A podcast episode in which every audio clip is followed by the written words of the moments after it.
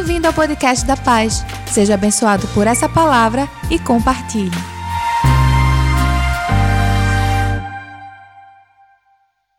Vamos fazer a leitura bíblica para esta tarde de hoje.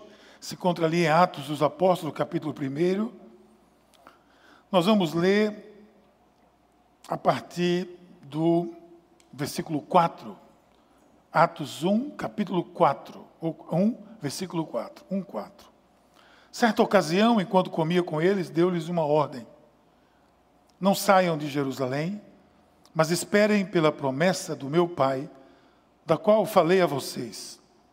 Pois João batizou com água, mas dentro de poucos dias vocês serão batizados com o Espírito Santo. Então os que estavam reunidos lhe perguntaram: Senhor, esse é nesse tempo que vais restaurar o reino de Israel? Ele lhe respondeu: não compete a vocês saber os tempos ou as datas que o Pai estabeleceu pela sua própria autoridade. Mas receberão poder quando o Espírito Santo descer sobre vocês. Serão minhas testemunhas em Jerusalém, em toda a Judéia e Samaria e até os confins da terra. Tendo dito isso, foi elevado às alturas enquanto eles olhavam, e a nuvem o encobriu da vista deles. E eles ficaram com os olhos fixos no céu enquanto ele subia. De repente surgiram diante dele dois homens vestidos de branco, que lhe disseram: Galileus, por que vocês estão olhando para o céu? Esse mesmo Jesus que dentre vocês foi elevado aos céus, voltará da mesma forma como o viram subir. Essa é a palavra do Senhor e nós damos graças a Deus. Com muita alegria, hoje nós vamos ter um pregador muito especial.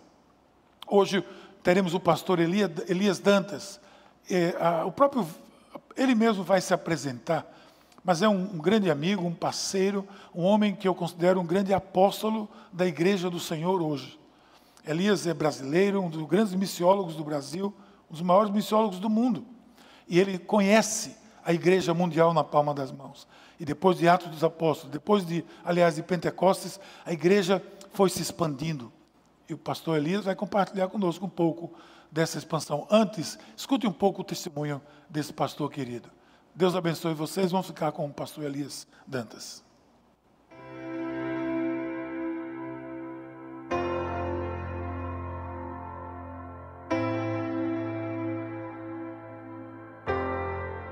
Hoje, devido ao Global Kingdom, que é essa organização mundial que criamos em 2007, já não permite mais eu eu nem passo na escola, mas eles mantêm-me como diretor executivo para relacionamentos internacionais. E agora, nesses últimos 12 anos, 11 anos, na verdade, a minha vida é, o, é essa rede mundial. Que começamos, na verdade, eu, apenas, pela graça de Deus, e hoje, hoje está em 100 países. Cresceu demais, que envolve pastores das maiores igrejas do mundo, hoje pastores o tamanho médio das igrejas é 15 mil membros, homens e mulheres de grande integridade, de muita verdade, de excelência no que fazem e disposição de trabalharem com os outros fora do seu próprio nicho denominacional. Essa rede hoje tem meio milhão de líderes de jovens ah, que capacitamos como futuro, eles lideram 55 milhões de cristãos e nos encontramos anualmente, regionalmente e mundialmente. Minha função é facilitar essas coisas todas hoje. A, a pessoas de grande relevância, príncipes, princesas, membros da Casa de Lorde, nessa rede, empresários que são é, CEOs de Fortune 500 companies, mas cristãos que querem caminhar juntos para a expansão do Reino de Deus. É, não é profissão, é um chamado. Minha profissão, eu sou um professor e pastor. Esses são os meus alcances acadêmicos. Então, profissionalmente, a gente, a gente foi chamado para ensinar e pastorear, escrever. Eu escrevi 15 livros. Mas a, essa vocação, esse chamado, veio é, fruto da minha própria necessidade em Belé. Porque pastores de igreja grande são pessoas muito solitárias e numa situação extremamente vulnerável, porque se não tomar cuidado, eles começam ou elas começam a se achar verdadeiros deuses. Porque todo mundo vem pedir coisas para eles e eles são levados a dar respostas e soluções. Só Deus faz essas coisas todas. E falta accountability, falta prestação de conta, falta a, a exortação amiga, permitir que outros invadam sua vida para ajudar. E sentindo essa necessidade, a gente começou com outros colegas que já conhecíamos ao redor do mundo, de grandes igrejas, todas do mundo não ocidental. Começamos tudo por Egito, Quênia, África do Sul, Uganda, Etiópia, aí uh, Malásia, Singapura, Sri Lanka, Coreia. Quando estávamos todos firmes, aí convidamos alguns dos Estados Unidos, Canadá e Austrália, Nova Zelândia e Europa. E tem sido uma bênção muito grande, mas foi fruto da minha própria necessidade. Eu senti que talvez fosse a necessidade de outros, e de fato é. Líderes bem-sucedidos têm muitos concorrentes, tem muitos conhecidos, muito poucos amigos. Ninguém, vai, ninguém sobe na escada da liderança sozinho. A escada da liderança é um, é um conjunto de coisas. A gente sobe, como cristão, nós subimos na escada da liderança verticalmente e horizontalmente. A gente vertical porque contamos com a graça de Deus. Se Deus não estiver conosco, nós somos apenas políticos. Eu rodo 440 mil milhas por ano. Isso equivale a dar 20 e poucas voltas no planeta Terra, anualmente, para 50 países diferentes. Não, eu, eu vou até onde Deus me der condições de dar. Quero ver, quero ver o corpo de Cristo integrado. A igreja tem que construir sua casa do evangelismo ao redor do mundo, porque a gente foi chamado por Deus para, para fazermos discípulos. E a casa do evangelismo ao redor do mundo não pode existir sem o fundamento das boas obras, do amor cristão. Juntos somos mais fortes, vamos abençoar os outros. O cristianismo é a única religião no mundo onde o ser bem-sucedido é condicional aos outros serem bem-sucedidos. Não tem jeito, Paulo diz: ninguém tem visto o que é propriamente seu, mas o bem do outro. O bom líder não é o líder que cresce, é o líder que os outros crescem debaixo do bom líder, ele cresce. E vamos ajudar construindo essas coisas todas, ajudando as igrejas. Aí construir, quero, quero caminhar para ajudar a igreja a construir as paredes da casa do evangelismo. Sobre o fundamento da presença e do amor, você constrói as paredes da proclamação. Levar os cristãos a serem ativos na sua fé e quebrarem essa jornada e, e sutil, sutil e essa insinuação maligna de que a fé é algo privado. A fé é a coisa mais pública. Ela tem que ser vivida na rua, no dia a dia, nas casas, nos amigos, no trabalho. Porque senão como vamos fazer discípulos? Como vamos levar os outros a verem as nossas boas obras? Quão grande é o meu Deus, cantarei quão grande é o meu Deus, e todos hão de ver quão grande é o meu Deus. Irmãs da Igreja Anglicana, querido Bispo Primaz Miguel Shoa, obrigado pelo privilégio, pela oportunidade que está dar-me de compartilhar a palavra de Deus os desafios missionários da Igreja com os irmãos dessa querida comunidade e comunidade de irmãs da Igreja Anglicana. Hoje trataremos do texto More, da expansão da Igreja no mundo. Em minha opinião, Apesar de que Mateus 28 trata da comissão, Atos capítulo 1, versículo 5, Atos capítulo 2 tratam claramente a respeito da comissão cristã de levar o evangelho a todo mundo.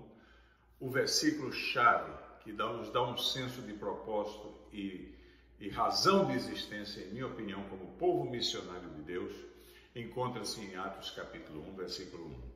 Ali, naquele belíssimo texto, texto de conexão entre o Evangelho de Atos de, de, Lucas e o livro de Atos escrito pelo mesmo autor Lucas, o evangelista, médico, homem de Deus, historiador, encontramos o link que precisamos como motivação para levarmos o Evangelho ao redor do mundo.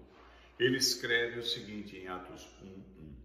Escrevi o primeiro livro, ó Teófilo, falando a respeito das coisas que Jesus começou a fazer e a ensinar.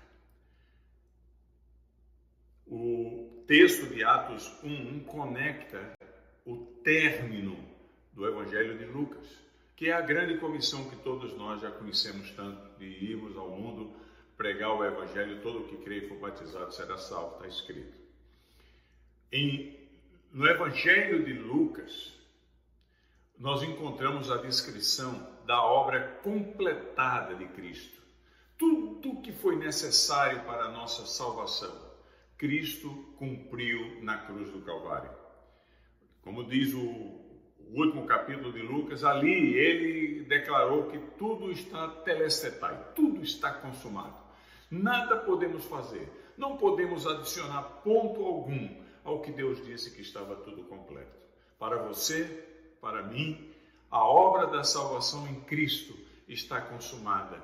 A nós cabe a tarefa de crermos no que Jesus Cristo fez por nós e recebemos pelo Espírito Santo os benefícios da graça de Deus em Cristo Jesus.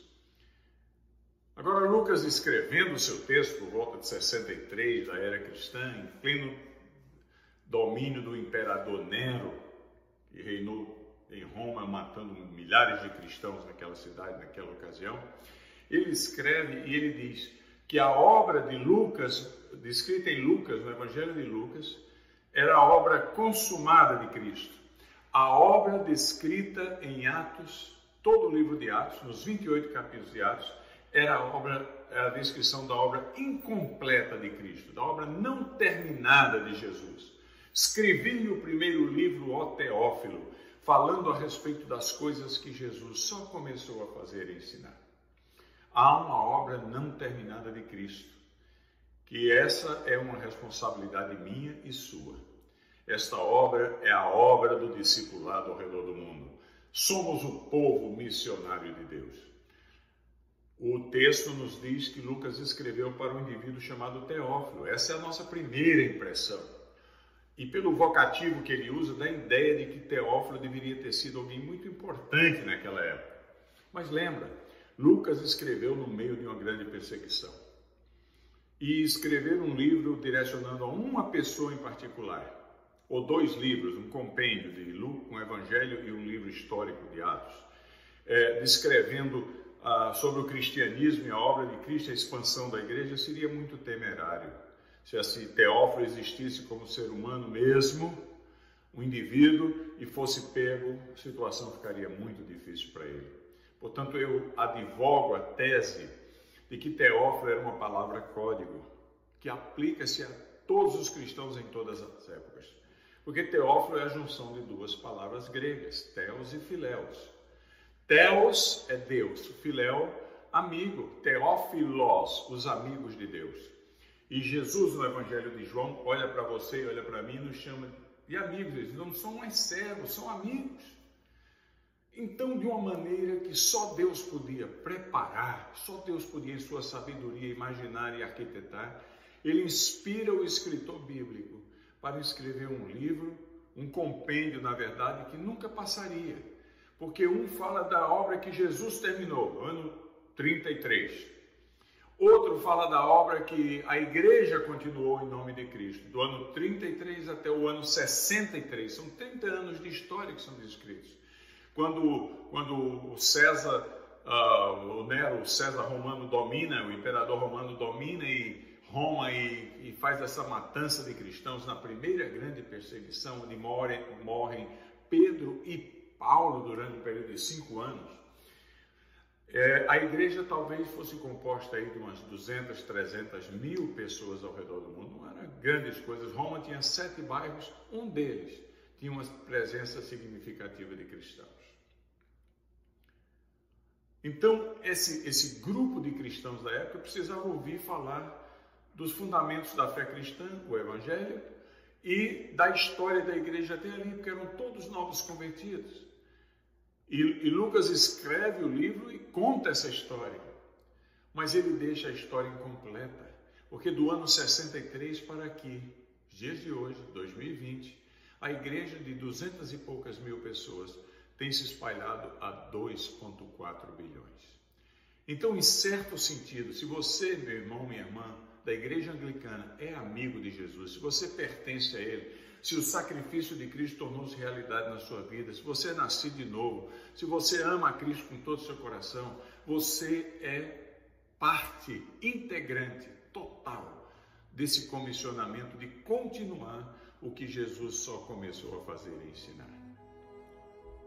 De Jerusalém, a igreja foi para a Judéia, Samaria, caminhos de Damasco, Tiro, Sidom, norte da África, sofrendo reveses aqui e acolá, Europa, é, penetrou na, na, no, no mundo dos Vikings na Escandinávia, foi para o mundo eslavo, russo, espalhou-se pelo mundo, veio para, para as novas terras da, da América, da Austrália, da Nova Zelândia e ultimamente está na África e ultimamente está penetrando de uma maneira maravilhosa na Ásia. Grande desafio, grande desafio, o continente ainda não alcançado onde reside naquele continente mais de 45% da população do mundo. No ano de 1974, o movimento Lausanne publicou aquela história da janela 10 por 40. Quase todo mundo sabe a que me refiro. São latitude e longitude em relação ao Equador e os países com presença nula de cristãos. Naquela época, China, Vietnã, Nepal, tudo descrito ali, Paquistão. Hoje, apesar de que muitos continuam a usar a terminologia dos anos 70, a igreja orou, a igreja trabalhou, a igreja enviou missionários. Hoje eu diria, talvez, talvez, no pior dos cenários, aquela janela deveria ser chamada de não mais 10 por 40, mas quem sabe 5 por 15. Porque alguns países onde o cristianismo 1900, na década de 70 era praticamente não existente, hoje estão a explodir de crescimento. Veja só, estive recentemente na China e encontrando com um grupo de líderes do movimento celular na China. E eu perguntei a um deles, que era o líder de um movimento chamado Movimento Celular Urbano, num hotel lá em Shanghai, eu perguntei qual é a situação da igreja na China. Veja bem, não há futuro para o cristianismo sem conquistar a China e sem conquistar a Índia, porque os dois países, só os dois países somados, representam em termos de população mais do total de cristãos do mundo. E eu perguntei para ele qual é a situação. O que eu sabia era que em 1949 Mao Tse Tung havia tomado o poder e aniquilou missionários e destruiu o que tinha de igreja. Havia um milhão de cristãos.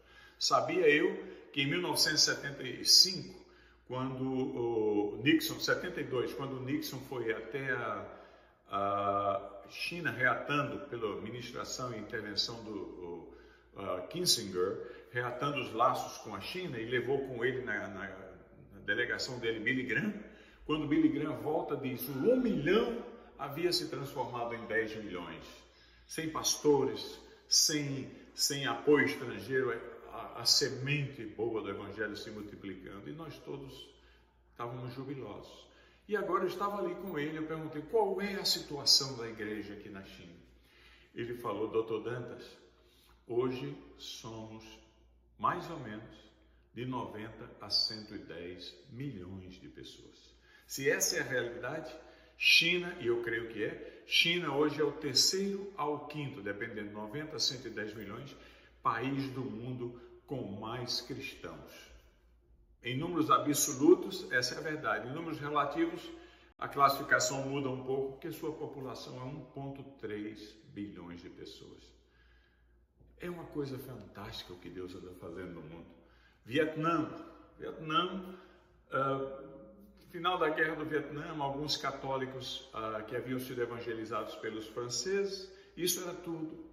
A igreja cristã e missionária envia o seu casal de missionários para as, as montanhas na fronteira com Camboja. Dois deles, médicos, sete deles, alunos da universidade que eu tenho o privilégio ainda de servir. Numa única noite, os sete foram martirizados pelo Khmer Rouge. Estamos falando aí no começo da década de 70. A vila onde eles trabalhavam, cento e poucas pessoas, muitos morreram a notícia volta para os Estados Unidos e Canadá, foi uma, uma tristeza tremenda. Havia na nossa escola na ocasião um jovem estudando que era filho daquele casal de médicos que haviam sido nossos alunos lá no NAIAC. E decide ir no lugar dos pais. Termina seu programa, faz a faculdade de medicina e vai e encontra poucos dos sobreviventes nas montanhas do, do Vietnã. E eles perguntam para eles: o que é que você veio fazer aqui? Aqui mataram seus pais, mataram os outros que vieram da sua escola, eles vão matar vocês, aqui é perigoso. E aqueles jovens disseram: escuta, se vocês valem tanto para Deus ao ponto dele dar o filho dele por vocês, e tanto para os meus pais ao ponto deles darem a vida por vocês, nós não podemos ficar fora disto. Dois anos atrás eu tive o privilégio de encontrar-me com o atual presidente da Christian Missionary Alliance para o Vietnã, que é um dos últimos sobreviventes daquela chacina. Uma igreja que na ocasião tinha cento e poucos crentes, celebrou em março de 2018 o batismo do cristão um milhão e duzentos mil. Ninguém consegue deter o progresso da igreja. É uma coisa fenomenal. O Nepal, onde hoje todos já reconhecem que 20% da população está seguindo Cristo. As oportunidades são tremendas. E o Oriente Médio, meus amigos, nessa tarefa de continuar o que Jesus começou a fazer e ensinar. Uma região que um dia foi cristã, Tunísia, Algéria, eh, eh, Egito, Líbia, terra de Santo Agostinho, os bárbaros, que se converteram tantos a Cristo, Líbano, Síria, onde Paulo recebeu o chamado para, para ir por todo o mundo pregando o Evangelho, foi batizado na casa de Ananias, que existe até hoje, na, dentro das muralhas de Damasco. Nesta situação toda, pensava-se, o islamismo veio e liquidou a igreja. Pensava-se que não havia mais esperança. Repentinamente, 1972 começa um fenômeno, que o número de muçulmanos convertidos a Cristo, desde os anos 632, quando eles começaram, até 1972, com exceção da Indonésia, entre as tribos colonizadas pelos holandeses, talvez pudesse se contar entre os nossos dedos, não eram muitos. A onda era muito mais ao contrário, cristãos que haviam sido forçados a converter-se ao islamismo na Europa durante o período islâmico e, no norte da África. Repentinamente, Jesus começa a aparecer às pessoas. Eu sou testemunha disso, eu vi muitos novos convertidos, terroristas convertidos, matadores de cristãos que agora se tornaram modernos apóstolos Paulo. Em Egito apenas, só no Egito, nos últimos sete anos, 5 milhões de convertidos. 5 milhões de convertidos. Alguns deles se tornaram meus amigos, são, são antigos terroristas. Um deles, conversando comigo, disse: Se tem um apóstolo Paulo nos nossos dias, aqui está ele, porque eu tenho o sangue dos cristãos na minha mão. E hoje prega o Evangelho, fruto de revelação especial de Jesus Cristo, a um preço altíssimo. Nós não imaginamos o sofrimento que esse povo passa, mas a gente pergunta a eles: você vale a pena, eles dão um sorriso, eles entendem o que significa o gozo de passar por provações. Uma senhora no Egito, é, analfabeta, semi-analfabeta, na região de Giza, estava dando um testemunho que me tocou profundamente. Ela é mãe de dois dos 23 cristãos que tiveram cabeças cortadas na Líbia, todos nós vimos na televisão.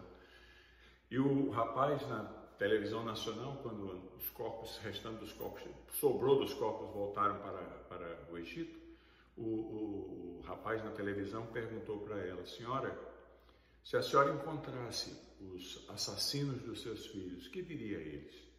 E aquela mulher disse assim, se eu os encontrasse, primeiramente eu diria a eles que me fizeram sofrer muito.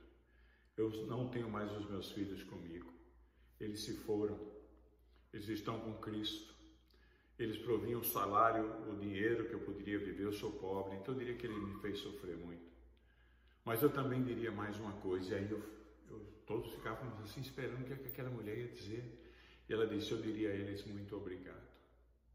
E o repórter, não esperando aquela resposta inusitada, chocante, pergunta: Mas por que a senhora diria muito obrigado? ela falou: Eu diria a eles que, sem eles saberem, eles tinham ajudado os meus filhos a entrarem mais cedo no reino dos céus. Tende por motivo de grande alegria o passar por provação.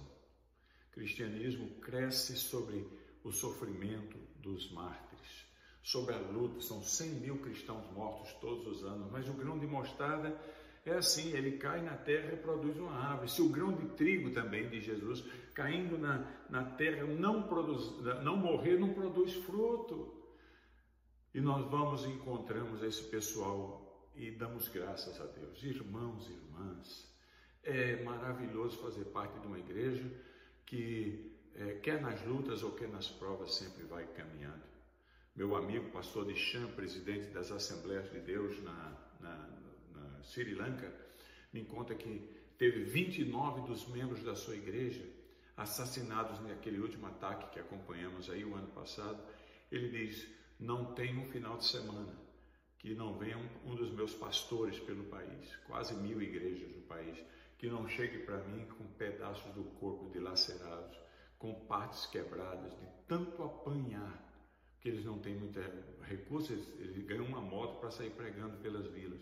E a, a, a, população cerca aquela igreja, aquela moto e bate neles, e eles voltam machucados, quebrados, em risco de vida constante.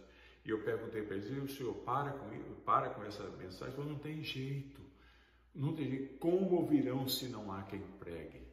Irmãos e irmãs da igreja anglicana, vocês têm uma tradição tão fenomenal. Quanta coisa maravilhosa a igreja anglicana tem feito ao redor do mundo e tem produzido pessoas maravilhosas. Ah, vocês são os pais da, da Associação Cristã de Moços que abalou o mundo, que criou o basquete, que criou o voleibol, que criou o futebol, que abençoou o mundo. Vocês têm tanta coisa maravilhosa que já fizeram. Porque pessoas dentro da sua comunidade entenderam que a obra que Jesus começou a fazer e ensinar é responsabilidade de cada um de nós, é responsabilidade sua e minha. Há uma verdade, amigos e irmãos e irmãs, que a gente não pode esquecer. O livro de Atos terminou em eh, capítulo 28, no ano 63. Como livro de história, ele está antigo, ele conta os feitos de Deus, do Espírito Santo de Deus, até o ano 63. Contudo, a igreja caminha. E há um capítulo de Atos não canônico, mas real, que está sendo escrito a cada minuto, a cada segundo, por cada um dos cristãos no mundo. Chamamos isso do capítulo incompleto, inacabado, capítulo 29 de Atos. E neste capítulo 29 de Atos, há um parágrafo que pertence a você. O que você vai escrever neste parágrafo e vai ser lido no dia que o Cordeiro abrir o livro, Aí só você diante de Deus tem a responder. Mas a nossa missão, veja bem, escrevi o primeiro livro, ó amigo de Deus. Escrevi o primeiro livro, ó Elias, ou Maria, ou Antônio, ou José, ou Pedro, ou Ana. Põe o seu nome naquilo ali. O livro foi escrito para você a respeito da obra que Jesus começou a fazer e ensinar. A obra de continuação é sua, é minha. E a minha pergunta final para cada um de nós nesta ocasião é: quando o parágrafo que está sendo escrito no capítulo 29, que tem o seu nome, parágrafo do Elias, parágrafo do bispo Miguel, parágrafo com Pedro, José, Maria, Antônio, ali for aberto e lido. O que estará escrito nele? Que obras foram produzidas e que permanecem? Porque nós fomos enviados para produzir fruto e o nosso fruto permanecer. Quais as pessoas que trouxemos a Cristo? Que discípulos fizemos? Amigos, irmãos e irmãs, a responsabilidade é do povo. É do povo de Deus, você e eu. Vamos adiante. Enquanto Deus nos dá vida, saúde e relacionamento. Vamos ser a boa semente de Cristo, continuando a obra do discipulado que ele só começou a fazer e ensinar. Que Deus nos abençoe. aí, curtiu essa palavra? Aproveite e se inscreve para receber semanalmente nosso podcast. Nos segue também nas redes sociais, no perfil Somos Pais. E se mora perto de uma de nossas extensões, vem nos visitar. Até o próximo!